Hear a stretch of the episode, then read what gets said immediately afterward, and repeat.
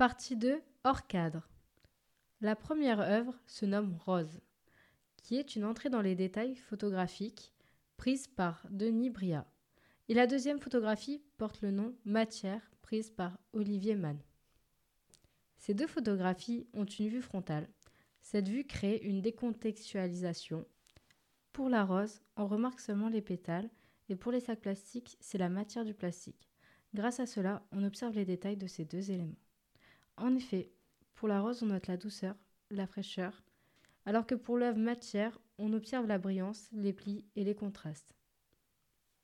Ces deux œuvres ont un lien par la vue, les textures, mais aussi par son contexte, à savoir l'impact de l'homme sur la nature.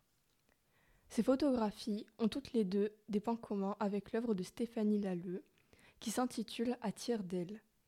Créée en 2019 en acrylique, broderie, tissu, perles et sequins, elle s'inspire de la nature par ses textures, couleurs, formes.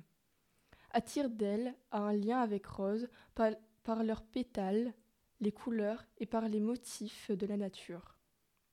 Par ailleurs, on retrouve un lien avec matière, avec comme point commun les effets de lumière et de pliure.